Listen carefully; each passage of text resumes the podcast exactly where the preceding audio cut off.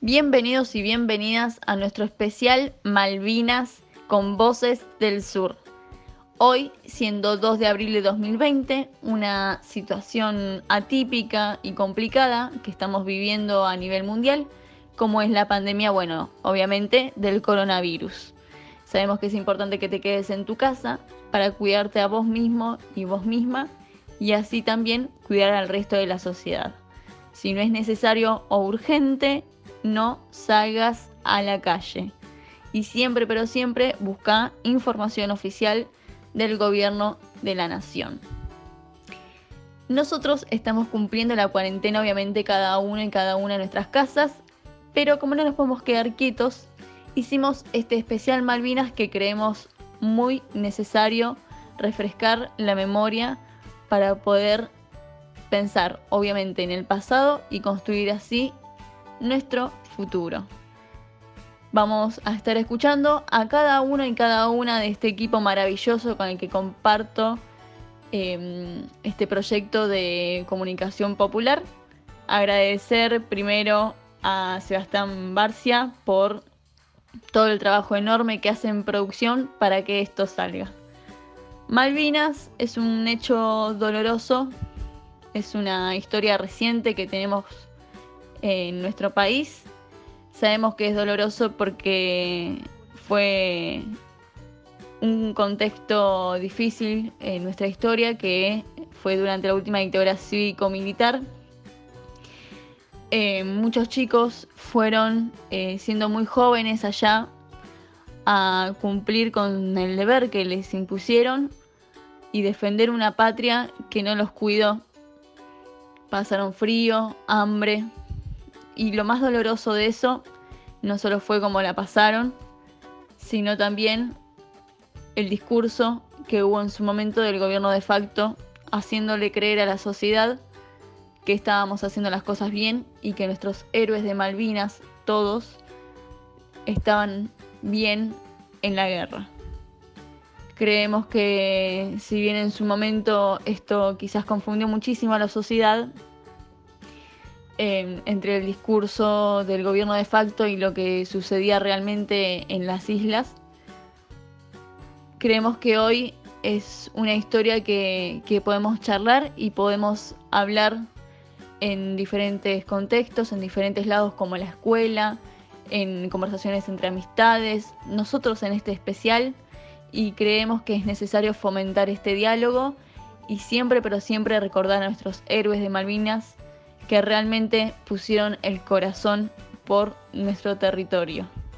Hoy por hoy sabemos que las vamos a recuperar en algún momento, pero no de la forma que se intentó en su momento con, con las personas que, que fueron allí a pelear por el territorio, sino con argumentos que los tenemos y de una forma pacífica. Así que bueno, los dejo primero con Isaías, que nos va a contar un poquito lo que pasó en la Guerra Malvinas. Guerra de Malvinas. Malvinas. Malvinas. Un conflicto bélico desarrollado en 1982 entre nuestro país, Argentina y Reino Unido, por la disputa de las Islas Malvinas, o también llamadas Georgias y Sandwich del Sur. Se calcula que murieron 649 argentinos 255 británicos y 3 isleños. Esta es una definición común que solemos encontrar sobre uno de los conflictos que más ha marcado la historia de nuestro país. Algo acotada, ¿verdad? Es por eso que hoy me dispongo a contarles, o seguramente para muchos, recontarles la historia de Malvinas. ¿Qué sucedió antes del conflicto? ¿Por qué se gestó? ¿Qué pasó después? ¿Y en qué contexto fue llevado a cabo? Entre otras cosas. Para explicar dicho acontecimiento, debemos ir más lejos en el tiempo que 1982. Debemos retroceder 187 años para llegar al año 1832, porque en teoría es el año en que realmente comienza a gestarse el conflicto por la disputa de las Islas Malvinas. En aquel entonces, Inglaterra llevaba a cabo un plan de expansión e invasión para dominar las rutas de comercialización marítimas, tal así que llegó a invadir islas en el Caribe, en el Océano Índico, en el Océano Pacífico y el Océano Atlántico. En este último es donde se encuentran las Islas Malvinas. No es un dato menor mencionar que Inglaterra era la mayor potencia naval en ese entonces. Es por eso que las Islas Malvinas se convirtieron en un lugar geopolítico estratégico muy destacado en su plan de invasión y expansión, desde el punto de vista económico y militar para los británicos. Fue de este modo que por estas razones, un 3 de enero de 1833, mediante una operación militar, el Reino Unido de Gran Bretaña toma las Islas Malvinas, a pesar de mantener en ese momento un pacto de paz con la Confederación Argentina desalojando a toda la población argentina y ocupando ilegítimamente las islas hasta 1982. Llegamos a los años 80. En Argentina, la dictadura cívico-militar padecía una fuerte decadencia política. Había una fuerte oposición al régimen motivado por las violaciones a los derechos humanos. Además, el país atravesaba una dura y difícil crisis económica es que debido a esto, el 5 de enero de 1982, la Junta Militar, comandada por Leopoldo Galtieri, tomó la decisión de realizar una acción militar, si las negociaciones diplomáticas no progresaban, teniendo también como objetivo recuperar el crédito de la sociedad argentina y tapar una notoria crisis social, económica y política. Mientras tanto, en 1982, Inglaterra también se encontraba en una difícil situación económica. El Partido Conservacionista, que estaba en el poder, también sufrió un notorio desgaste, y la popularidad de su primera ministra, Margaret Thatcher, estaba en descenso. Había un creciente descontento laboral en el país, huelgas en las minas de carbón y la Marina Británica sufría inminentes planes de reducción de flota debido al contexto de la Guerra Fría. Se podría decir que ambos países tienen ciertas similitudes ambos estaban en crisis y la popularidad de sus figuras políticas iban en declive. Es así que el 28 de marzo, la flota argentina zarpó de Puerto Belgrano con rumbo hacia las islas, en busca de restablecer la soberanía nacional sobre ellas. Pocos días después, la inteligencia de los Estados Unidos detectó los movimientos de los buques argentinos que se dirigían a las Malvinas. La noche del 1 de abril, el presidente de los Estados Unidos Ronald Reagan llamó a Leopoldo Galtieri. Recordemos que el golpe militar en Argentina, como otros tantos en Latinoamérica, fueron apoyados por los Estados Unidos. En la conversación, Reagan le aconsejó cancelar el desembarco para evitar la guerra, a lo que Galtieri desistió. A continuación, el mandatario estadounidense llamó a la primer ministra Margaret Thatcher para transmitirle la obstinación de Galtieri y que los Estados Unidos no serían neutrales en caso de una guerra. La mañana del 2 de abril de 1982, las tropas argentinas desembarcaron en la isla Soledad. Los argentinos tomaron a la casa de gobierno de Puerto Stanley y el cuartel de Moody Brook. El gobernador Rex Hunt se rindió a las 11 y 20 horas. Todo ocurría tal como fue planeado. La noticia de la recuperación de las Islas Malvinas generó un clima de triunfalismo poco común en la Argentina para ese entonces todos los políticos argentinos manifestaron su apoyo a la acción militar. El 3 de abril, la Armada Argentina conquistó las islas Georgias del Sur, donde se rindieron 35 soldados británicos y se entregaron sin resistencia alguna. Gran parte de las tropas que intervinieron en la Operación Rosario regresaron al continente. La Fuerza Aérea Argentina trasladó al ex gobernador Hunt y a los militares británicos prisioneros a Londres. Inmediatamente después de la ocupación, las autoridades argentinas cambiaron el sentido de circulación, la moneda y el idioma de la radiocomunicación. El 22 de abril, Argentina cambió el nombre de Puerto Stanley por Puerto Argentino. Altieri visitó las islas y recorrió las bases militares. El 3 de abril, el Consejo de Seguridad de las Naciones Unidas aprobó la resolución 502, que pedía la reiterada inmediata de todas las fuerzas argentinas de las Islas Malvinas y a los gobiernos de Argentina y Reino Unido que procuren hallar una solución diplomática a sus diferencias. Mientras tanto, en Inglaterra, la toma de las Islas Malvinas tomó por sorpresa al gobierno y a las Fuerzas Armadas británicas. Así fue que el 3 de abril de 1982, la primera ministra británica, Margaret Thatcher, anunció la movilización para recuperar las islas. Reino Unido recibió apoyo de su aliado Estados Unidos, así como de Francia y Chile, que también se encontraba bajo una dictadura militar. En principio se declaró neutral y luego proporcionó ayuda a los británicos mediante espionaje. Después de una fase de relativo equilibrio entre las fuerzas militares involucradas en la guerra, el lado británico puso en acción la llamada Operación Sutton, enviando un gran número de armas e infantes de marina para participar en la guerra. Fueron 27.000 soldados y 111 buques de guerra. Era evidente la superioridad bélica inglesa sobre la Argentina, lo que podía anticipar el resultado de este conflicto. Los argentinos organizaron un contraataque aéreo comandado por las Fuerzas Aéreas del Sur. Utilizando misiles consiguieron abatir embarcaciones británicas. A pesar de eso, las mayores derrotas argentinas ocurrieron en la tierra, cuando los británicos no tuvieron mayores dificultades para vencer a un ejército numeroso pero extremadamente mal preparado. Cabe resaltar que la gran mayoría de los soldados argentinos eran jóvenes entre 18 y 22 años, sin experiencia alguna en una guerra. Edgardo Esteban, periodista y excombatiente de Malvinas, manifestaba hace algún tiempo en una columna de opinión en el diario Página 12 que durante la guerra los soldados argentinos no solo tuvieron que combatir al enemigo, sino también al hambre, al frío y a la inaudita incompetencia y crueldad de sus propios jefes militares. ¿Cómo terminó la guerra de Malvinas? En poco tiempo, el avance británico se consolida el 21 de mayo, con un desembarque anfibio en la costa norte de la isla Malvina Oriental. Enfrentando tropas mal preparadas y con armas anticuadas, los británicos capturan poblados menores, como Gusrin, hasta rodear la capital, Stanley. La victoria de los ingleses ocurrió durante el mes de junio de 1982. La falta de armamentos potentes y la preparación táctica de los ingleses impulsaron a las tropas argentinas a entregarse sin ofrecer mayor resistencia. El 14 de junio de 1982, Inglaterra había restablecido finalmente su hegemonía bajo las Islas Falkland, nombre oficialmente dado por los ingleses a la región.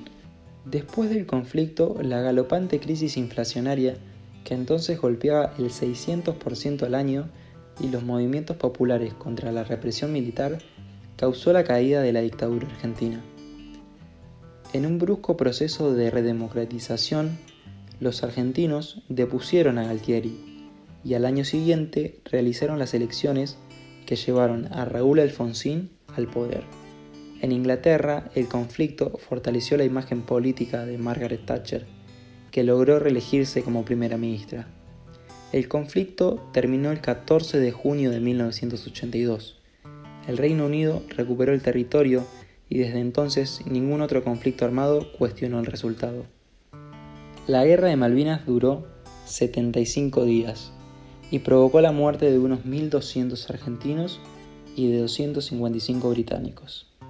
Pero el conflicto también tuvo consecuencias políticas, sobre todo en Argentina, las relaciones diplomáticas entre británicos y argentinos quedaron suspendidas hasta 1990. Aún así, todavía existe un clima poco amistoso entre las dos naciones. En febrero del 2012, 30 años después del conflicto, el gobierno argentino solicitó la reapertura para negociaciones, cosa que el gobierno británico rechazó prontamente, causando nuevamente un malestar entre las relaciones diplomáticas entre ambos países. A modo de cierre me gustaría hacer una breve reflexión. Creo que lo que conmemoramos cada 2 de abril es un hecho del pasado que, que nos hace valorar el presente. Cada 2 de abril no puedo dejar de pensar en los excombatientes, en aquellos jóvenes soldados que fueron a, a la guerra. Pensar en cómo por mucho tiempo fueron olvidados y también maltratados por parte de la sociedad argentina, también menospreciados, no otorgándoles el lugar que realmente se merecen dentro de nuestra historia, no viendo la, difícil situación a la que se enfrentaron, porque no solo la pasaron mal en la guerra, sino también después. Eh, los excombatientes están marcados, creo que de por vida, por una horrible experiencia, por la cercanía que tuvieron con la muerte y también por los compañeros que conocieron allí y jamás volvieron. Desde mi punto de vista, este hecho nos debe servir de, enseñanza, más que nada para los jóvenes, para los jóvenes de hoy y para los que vendrán también.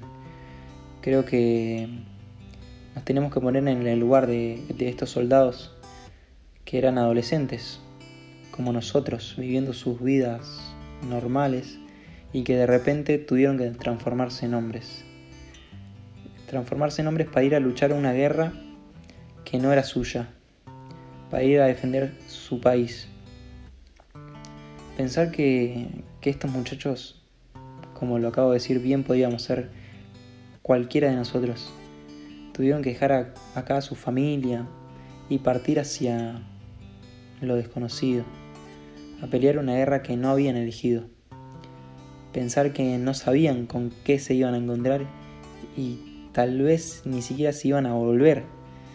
Creo que desde esta posición debemos ver nuestra vida y pensar si la estamos valorando lo suficiente. Debemos ser agradecidos y tratar de no desperdiciarla. Seguimos en nuestras redes sociales. Búscanos en Instagram como Voces del Sur, en Twitter arroba Voces del Sur BF y en Facebook Agencia Voces del Sur. Ahí pasaba Isa contándonos o recontándonos, como bien decía él, la historia de Malvinas.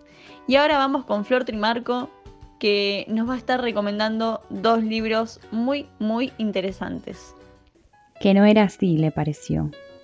No, amarilla, como crema, más pegajosa que la crema.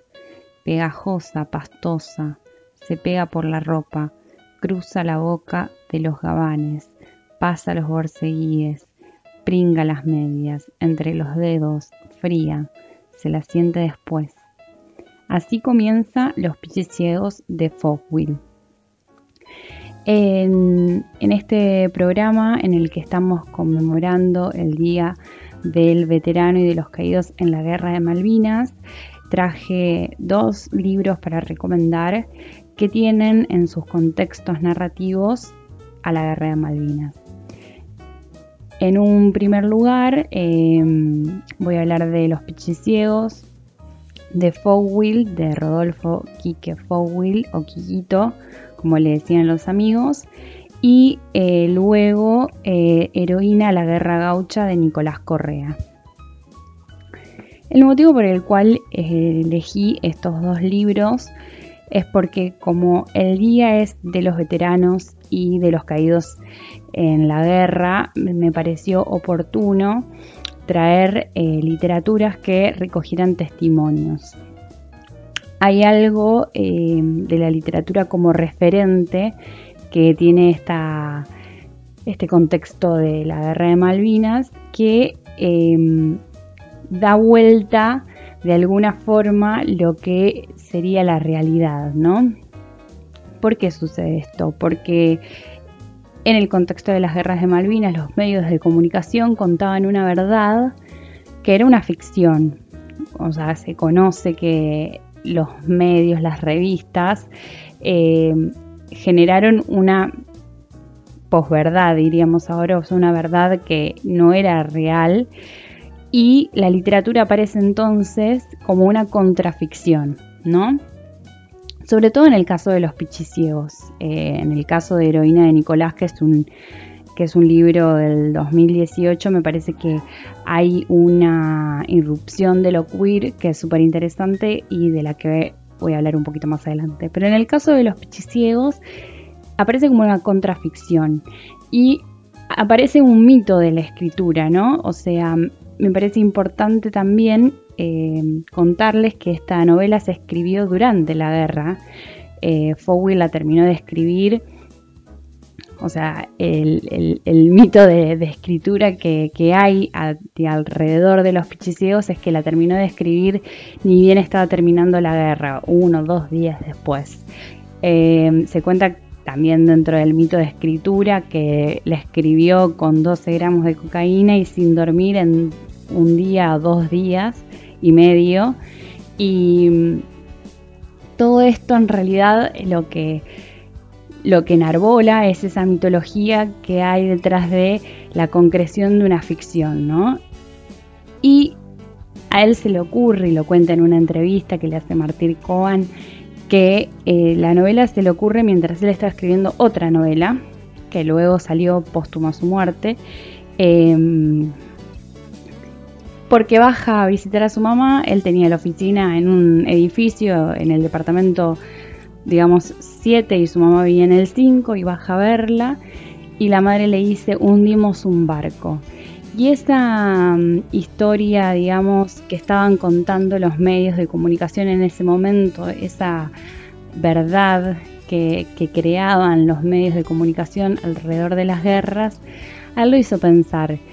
Y entonces a partir de ese, digamos, de ese escenario es que él comienza a escribir Los Pichiciegos. Eh, cuando comencé a, eh, digamos, la columna de hoy, leí el primer párrafo de la novela de los pichiciegos en el cual habla de la nieve y me parecía que como pasaje introductorio es muy interesante porque si el mito de escritura de los pichiciegos tenía una relación eh, con la cocaína, ¿por qué no eh, iba a comenzar con la nieve, ¿no? la novela?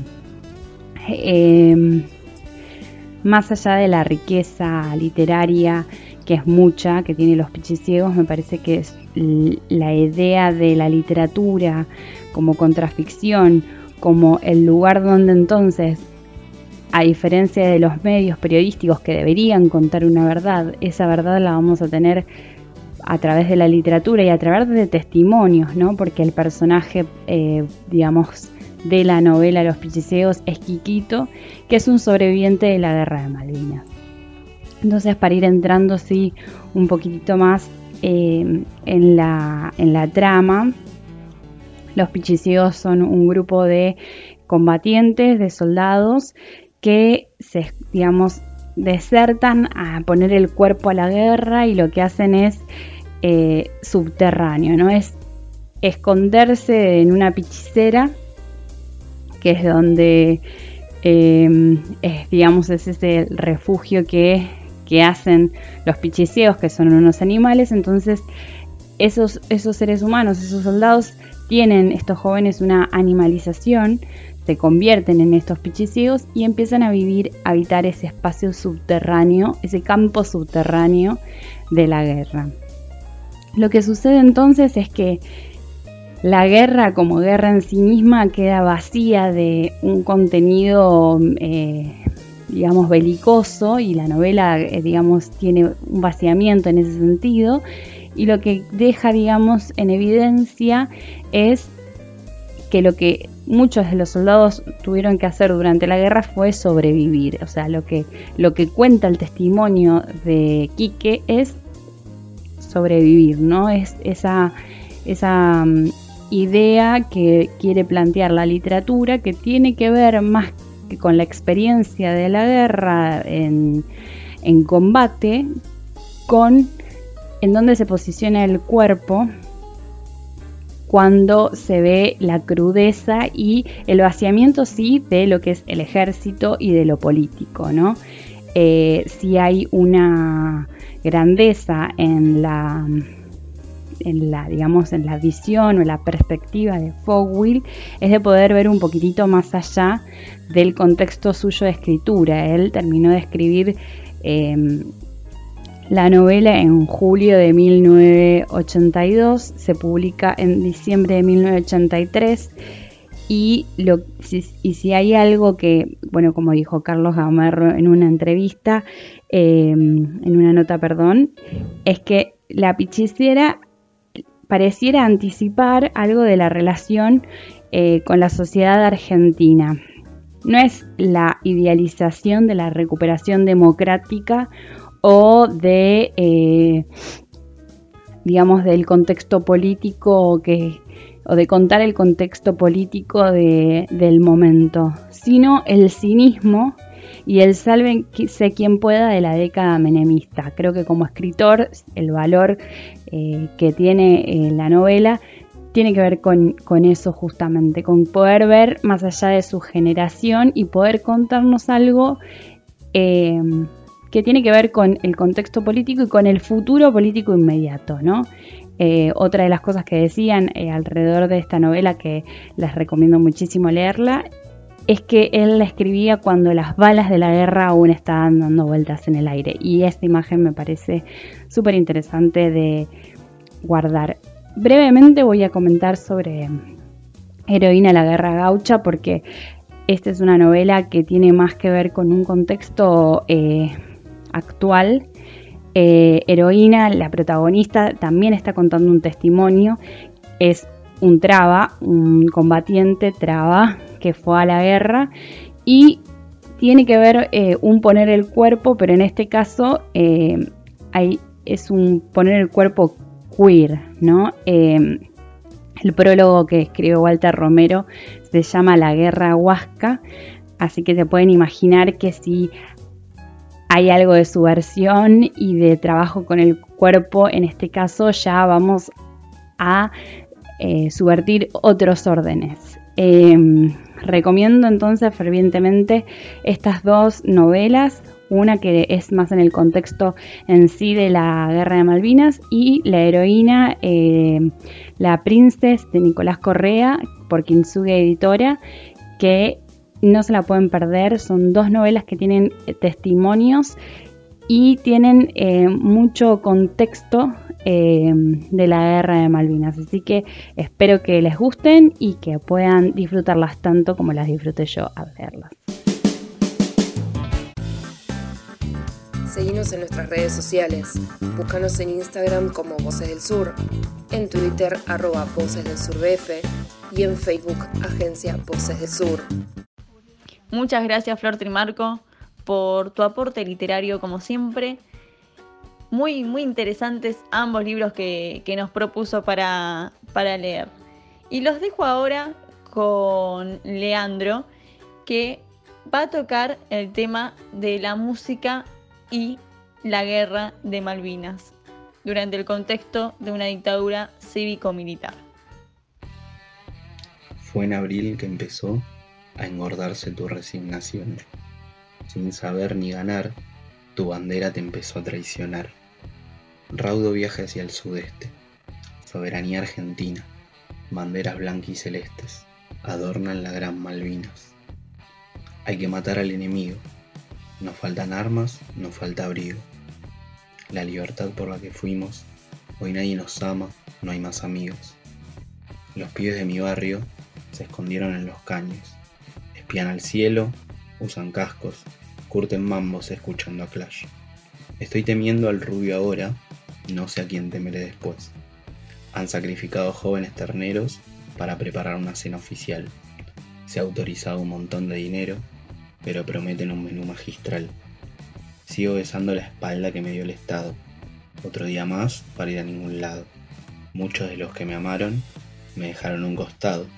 El resentimiento me enfermó y ya no pude salir. Hoy los voy a acompañar en estos días de distanciamiento social hablando un poco de música y Malvinas. Pasaron 38 años ya de la guerra de Malvinas. Una guerra innecesaria que se llevó la vida de más de 600 pibes. Hoy, justamente una de las cosas que tenemos para recordarlos es la música que gran parte de ella fue censurada por esa banda de militares que nos gobernaron o quisieron gobernarnos. Hubo mucha persecución a artistas y a trabajadores de la cultura, que en ese momento era conocida por gran parte de la sociedad, aunque obviamente, como ocurre en muchos casos, por otra parte no era tan conocida. Se censuraron artistas como Camilo VI, Cacho Castaña, Palito Ortega, Víctor Jara, María Elena Walsh, León Gieco, Mercedes Sosa, Luis Alberto Spinetta, entre muchos otros. Por suerte, hubo un grupo de personas que quisieron colaborar con esta causa y con algo que es muy importante que es con el ejercicio de la memoria. Por eso en el año 2009 el CONFER, que es el Comité Federal de Radiodifusión, que hoy ya está inexistente, dio a conocer documentos sobre la censura de la música durante la dictadura. Una lista enorme que pueden consultar donde están todas las canciones que en ese momento la gente no podía escuchar. A partir de eso, por suerte, mucha gente empezó a tomar conciencia de esa persecución y es por eso que valoramos ese gran trabajo de esos documentos. Al igual que el Nunca Más, otro documento que también valoramos y es muy importante para el ejercicio de la memoria. Hasta llegaron a censurar música en inglés en ese momento, queriéndose hacer los no sé qué, los que defendían nuestras creencias, nuestras costumbres, nuestras vivencias, pero claro, repudiaban las gringas.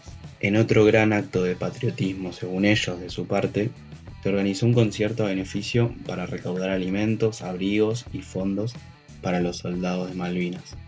Ellos iban con el concepto de que era una buena causa. Este evento se llamó Festival de la Solidaridad Latinoamericana y se hizo justamente durante la guerra. En este evento participaron varios artistas, pero que no van al caso mencionarlos, porque lo más importante es la gran baja que tuvo este festival. Al grupo Virus, integrado por los hermanos Moura, le llegó esta invitación, pero ellos se negaron debido a la desaparición de Jorge Moura, militante y uno de sus hermanos. Por eso, el grupo respondió con un tema llamado El Banquete, donde hablan de este evento, un tanto hipócrita obviamente, en tono de metáfora. Hubo un momento en la guerra en donde gran parte de la sociedad estaba temerosa ante la posibilidad de recibir bombardeos en la ciudad. Bajo este contexto, Charlie García escribió No bombardee en Buenos Aires. La anécdota de esta canción no pasa solo en la letra, sino que llega el 26 de diciembre de 1982, donde Charlie da su primer show como solista en la cancha del club Ferrocarril Oeste. Charlie finaliza el tema con un show de proyectiles que simulaban el bombardeo y que derribaron la escenografía que estaba creada para ese show, un enfermo. Pero bueno, estas son anécdotas que se vivieron durante la guerra o muy poco tiempo después. Pero por suerte, nuestros artistas siguen recordando lo ocurrido en ese entonces y siguen ayudando al ejercicio de la memoria, que es algo que tenemos que ejercitar siempre, para que nunca más haya dictaduras para que nunca más haya guerras innecesarias y para que siempre haya memoria, verdad y justicia. Por eso pasan los años y los músicos siguen colaborando con esa causa, como es en el caso de Callejeros, de la pastilla del abuelo o del mismo Fito Páez. Una gran compañía para el ejercicio de la memoria es la música. Gracias a todos. Especial Malvinas muy pero muy buenas esas anécdotas que nos contó recién Leandro y realmente un gran ejercicio por parte de nuestros artistas argentinos y argentinas de mantener la memoria activa. Vamos ahora con Caruxi, que nos trae la historia de las mujeres durante la Guerra de Malvinas. Hola, ¿cómo están? Bueno, en este programa tan cercano a la fecha del 2 de abril, el Día de los Soldados Caídos y los veteranos de la Guerra de Malvinas, me interesa mucho hablar, traer en, discusión, poner a la luz un poco lo que fue el rol de las mujeres en la guerra, porque quizás no lo sepamos mucho, ni se diga mucho tampoco, aunque en estos últimos años ha salido bastante a la luz gracias a las luchas feministas, eh, de que hubo mujeres presentes en la guerra. Y es otro caso en donde el rol de la mujer es invisibilizado, ¿no? Si hurgamos un poco en la historia universal, no hay solo un caso, sino que hay millones. Pero repito, gracias a las luchas feministas, esto hoy se habla esto hoy se pone a la luz, esto hoy se discute y se pone en cuestión, me parece que es fundamental, ¿no? Trazar ese camino, ir por esa dirección y que hoy yo esté hablando, por lo menos que esto sea un tema en la agenda, eh, está bueno, ¿no? Porque gracias a las luchas feministas pudimos empezar a reconocer hacedoras de la historia a las mujeres y eso me parece fundamental. Las mujeres que fueron a la guerra de Malvinas eh, eran enfermeras, instrumentadoras quirúrgicas, especialistas en terapia intensiva, estuvieron presentes, estuvieron en mar y en tierra. Em, creo que también esto tiene que ver un poco con una cuestión de, asignación de, de, género binario, ¿no? Hombre-mujer y de cualidades asignadas al hombre o a la mujer, ¿no? Justamente el hombre la fuerza, la mujer el cuidado y la sensibilidad que tiene que ver con eh, cualidades que se han construido claramente a lo largo de la historia para ser serviles al sistema y a, la hora de estar cubriendo todas las áreas a la hora de los enfrentamientos y a la hora de enfrentarse a un enemigo, ¿no? Los varones preparados para la guerra, las mujeres preparadas para curarlos y asistirlos. Cualidades que me parecen súper importantes todas pero que responden a, a la, a la a ser servil al, sistema, ¿no? Que eso se está desmoronando un poco, gracias también a las luchas feministas. Eh, está bueno para pensar ¿no? la, asignación de, de cualidades según el género y a qué responde eso también, ¿no? Que no solamente por una cuestión de guerra, pero es también uno de los motivos.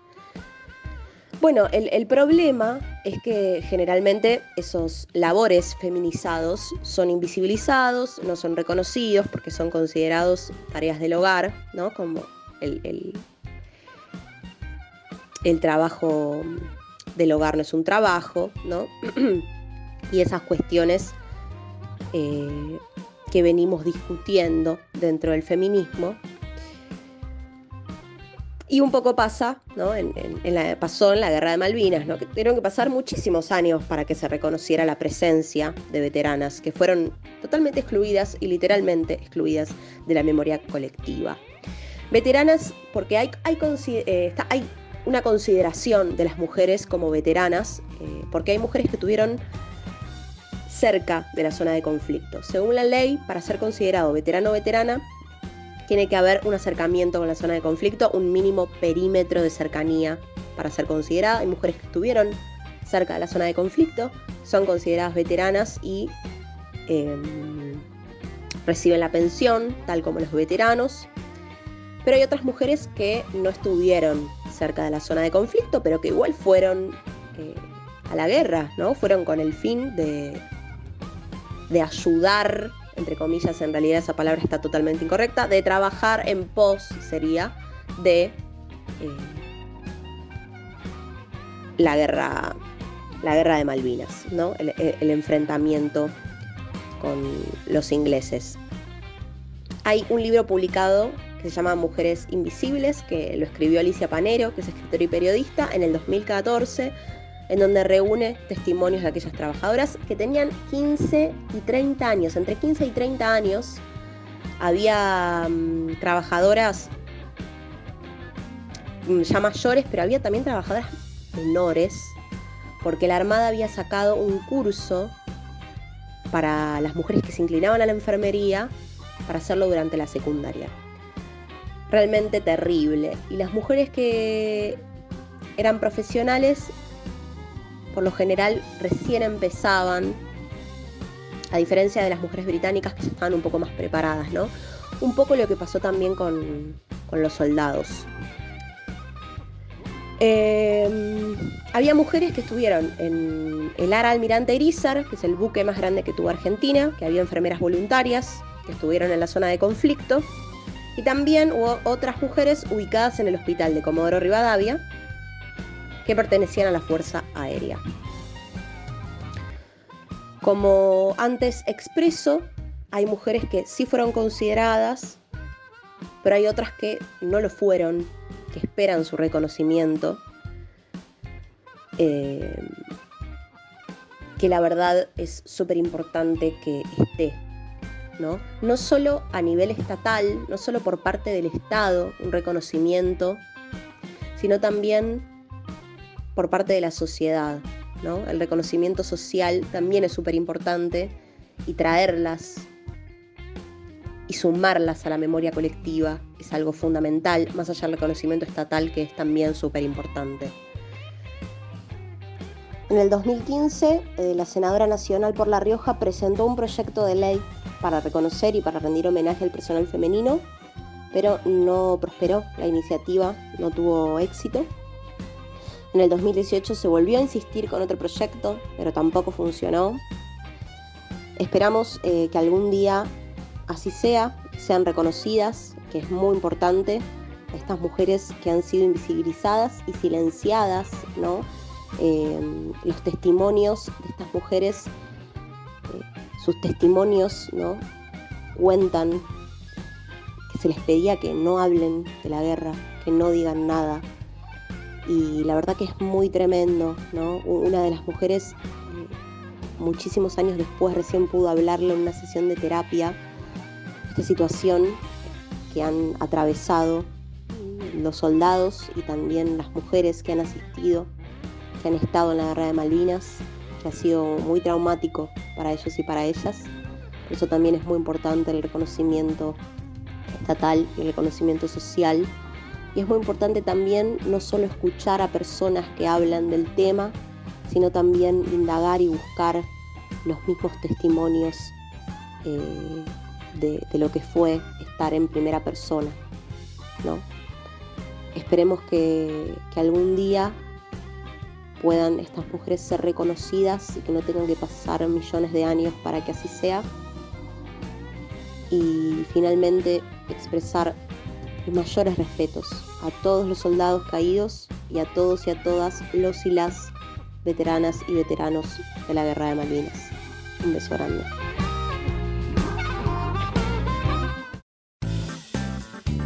Seguimos en nuestras redes sociales. Búscanos en Instagram como Voces del Sur, en Twitter arroba Voces del Sur BF y en Facebook Agencia Voces del Sur. Impresionante lo que nos trajo Caruxi para, para pensar un poquito también en el rol de las mujeres en la guerra de Malvinas. Y ahora vamos con Martín, que nos viene a contar un poquito de lo que es el Museo de Flores, acá de nuestro querido barrio de la Comuna 7. A la altura de 1893, sobre la calle Ramón Falcón, existe el primer y único museo dedicado a la historia de su barrio. Es el Museo de Flores. Además de tener salas dedicadas a figuras como nuestro querido Papa Francisco, Roberto Art o César Arias, también le dedica una a nuestras Malvinas argentinas, a los excombatientes de la guerra y en especial a Fabián Volonté. Vecino del barrio y dueño de un taller mecánico ubicado también en Ramón Falcón, pero al 3100, Fabián Luis Volonté es uno de los sobrevivientes de la guerra de Malvinas. Tenía tan solo 19 años y el 14 de abril salió de su cuartel en Palermo con una coda fiesta descartable. Con esa cámara Tomó las fotos que hoy se encuentran en la sala de Malvinas del primer piso del Museo de Flores. Fabián no solo aportó esas fotos, además de sus prendas de combate, medallas, telegramas y aerogramas y cartas que le envió a sus padres desde las islas, sino también su compromiso en la lucha para que se les reconozca la pensión y la obra social a los malvinistas y es uno de los impulsores de la ley de jubilación anticipada que se adoptó en el 2018. En una entrevista, Fabián cuenta las miserias de la guerra. Cuenta que los oficiales le robaban parte de la ración cotidiana de comida a él y sus compañeros, de la guerra de poder hacia ellos y entre ellos, de cómo al volver a casa pensaban que iban a ser recibidos como héroes, pero los dejaron salir a las 2 de la mañana del cuartel para que el pueblo no los viera. Más aún, para muchos de ellos fue más duro el después de la guerra. No tuvieron facilitar la inserción laboral debido a sus lesiones, no solo físicas, sino también a los traumas psicológicos, que han llevado a una cantidad de suicidios comparables a la cantidad de víctimas de la guerra. Pero esto no quedó solo en los excombatientes. Advierte Fabián que ve a los hijos de sus excompañeros con tendencias a ataques de ansiedad y problemas psicológicos, y por este motivo también lucha para que la pensión sea trasladable a la próxima generación. Por estos motivos decimos que la guerra de Malvinas sigue siendo una herida abierta, no por haber perdido en ella, sino porque tenemos una deuda como pueblo argentino con nuestros veteranos de guerra y sus familias, con aquellos que nunca pudimos recibir y abrazar como los héroes que fueron, son y serán. También, y sin anteponerse a las características de héroe, decir que fueron víctimas, como todo el pueblo argentino, de un gobierno terrorista que representaba intereses ajenos al pueblo argentino y que utilizó la guerra y la vida de su pueblo con fines viles. Por eso siempre exigimos memoria, verdad y justicia. Aprovechamos también este momento, primero para agradecerle como vecinos de Flores al héroe Fabián Volonté, su compromiso solidario con sus compañeros y con sus hijos, y con el Museo de Flores. Y por otra parte, destacar a nuestro barrio de Flores, que al comprometerse con su historia, lo hace también con la historia nacional, y nos permite hoy acercarnos y recordar y reflexionar juntos y en comunidad lo que significa Malvinas en nuestro pueblo y darles siempre la gratitud que se merecen a nuestros excombatientes, nuestros héroes de Malvinas.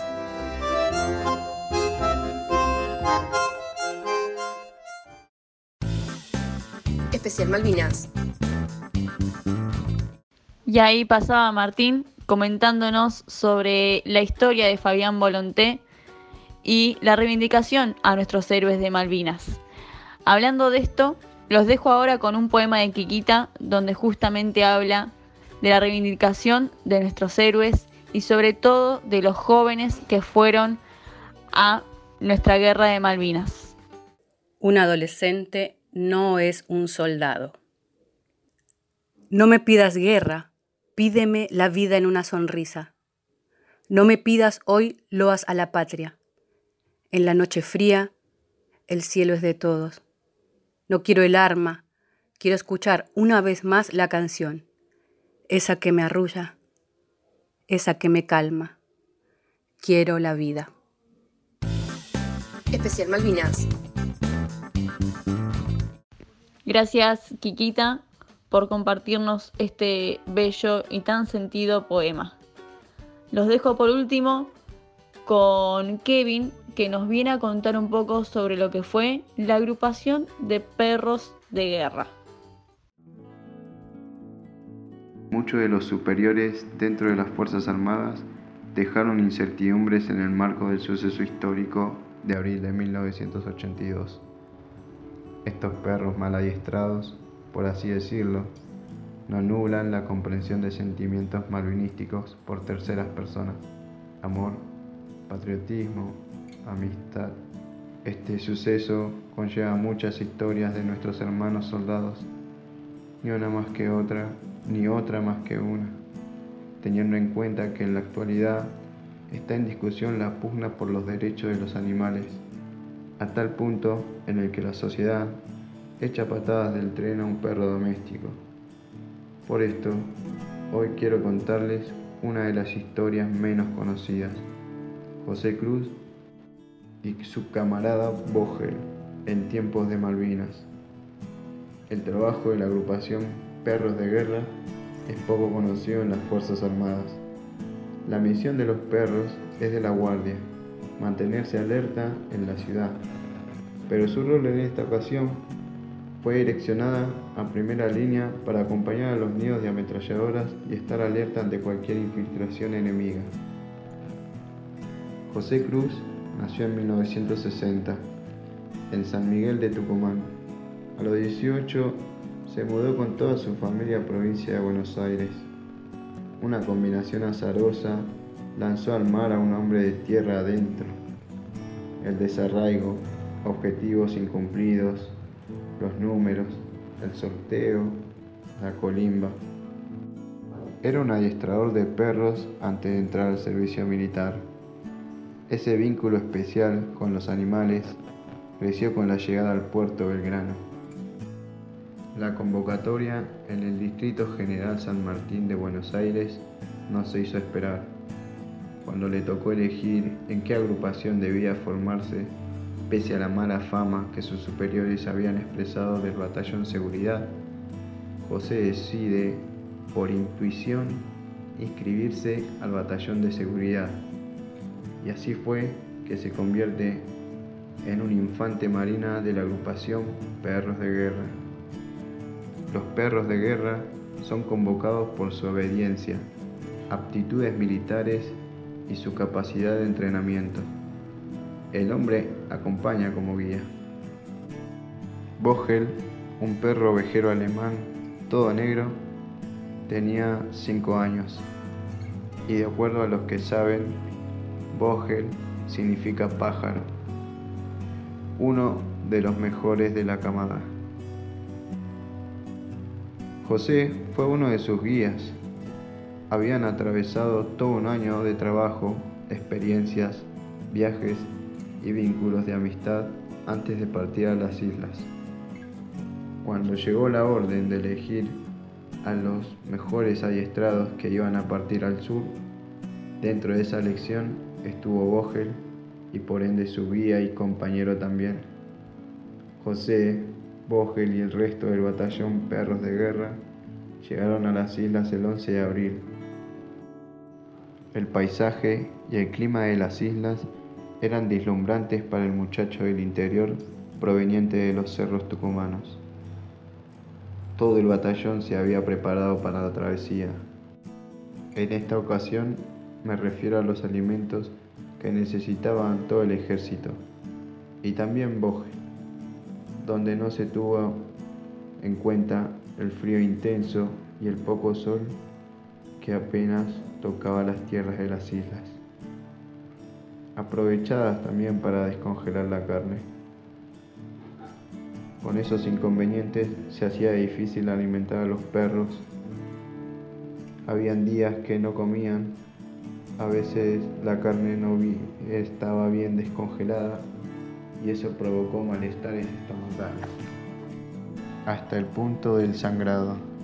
Sí, hacían sus necesidades con sangre. Fue desastroso para José ver cómo su amigo Vogel se desangraba día a día. Esa realidad lo iba consumiendo. Pero con el paso de los días, esa sensación se fue perdiendo ya que todos los soldados presentían que se aproximaba algo peor. Una vez iniciada la guerra, el primero de mayo, de pasar días y noches frías en medio de la batalla, José y Fogel junto a cuatro compañeros más, fueron destinados a distintos puntos estratégicos. A Vogel y tocó en la colina de Haperhill. Cinco soldados, cinco perros con la misión de evitar un ataque comando o sigiloso para que las ametralladoras no fueran calladas por parte del enemigo. Durante su posición no tuvieron enfrentamientos, pero los perros debían cumplir esa misión. Después de largas noches y días de vigilia, el 14 de junio cesó el fuego. Se vivía un silencio desconocido. La guerra había terminado. Dos de los perros del batallón, Nierón y Negro, que habían sido enviados a las primeras líneas, desaparecieron en acción. A principio eran tres los desaparecidos, pero cuando fueron al campo de batalla a buscar los cuerpos de nuestros hermanos soldados heridos o caídos, se encontró a una de las perras del batallón al lado de un soldado argentino herido. Suavia, la perra que le dio calor al soldado herido en el campo de batalla. El regreso fue difícil para los soldados, por lo que significó la vivencia, por lo que significó la derrota, porque encontraron un país que no estaba preparado para el regreso de nuestros hermanos. El regreso al continente es otra batalla en el que todavía se sigue luchando. Ogel y José volvieron juntos de Malvinas.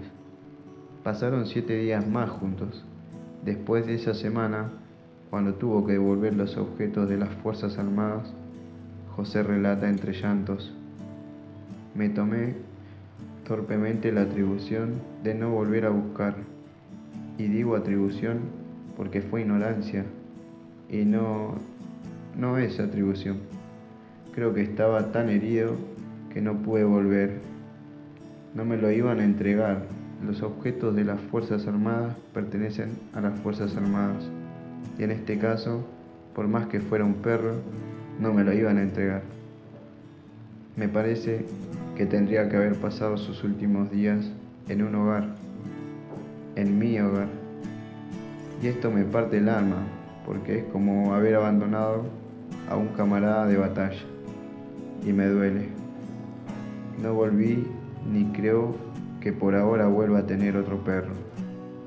Es una etapa humana imposible de no emocionarme al recordar a ese gran amigo, ese camarada de cuatro patas que brindó todo su esplendor en sus actitudes emocionales para conmigo.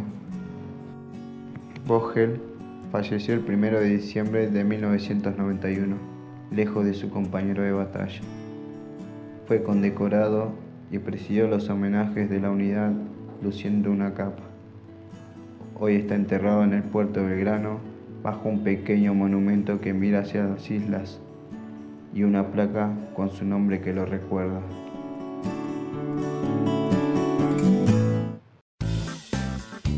Seguimos en nuestras redes sociales.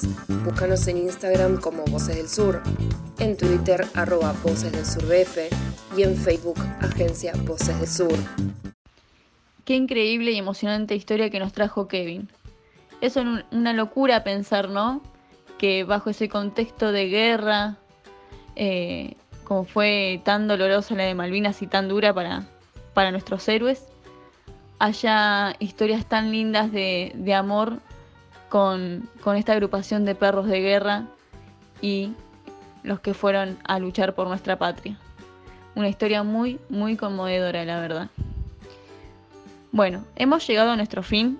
Espero que hayan disfrutado de este especial Malvinas. Agradecerles obviamente a cada uno de los integrantes de este equipo hermoso que pensó en, aportar el conocimiento o una historia que tenían para, para compartir. Y, y, también agradecerle a nuestro productor Sebastián, que es el que hace que todo esto funcione, más allá de que cada uno y cada una nos encontremos en nuestras casas.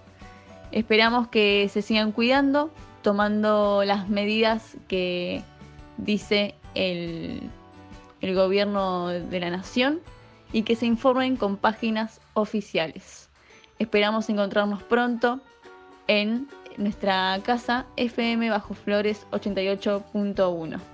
Gracias a todos y todas por escucharnos, a nuestro equipo de comunicación popular, a Flor Trimarco, a Caruxi, a Kevin, Isaías, Leandro, a nuestra voz también, a nuestra locutora querida Pamela. Y nos veremos pronto, seguramente, en, en otro especial o en nuestra casa de FM Bajo Flores.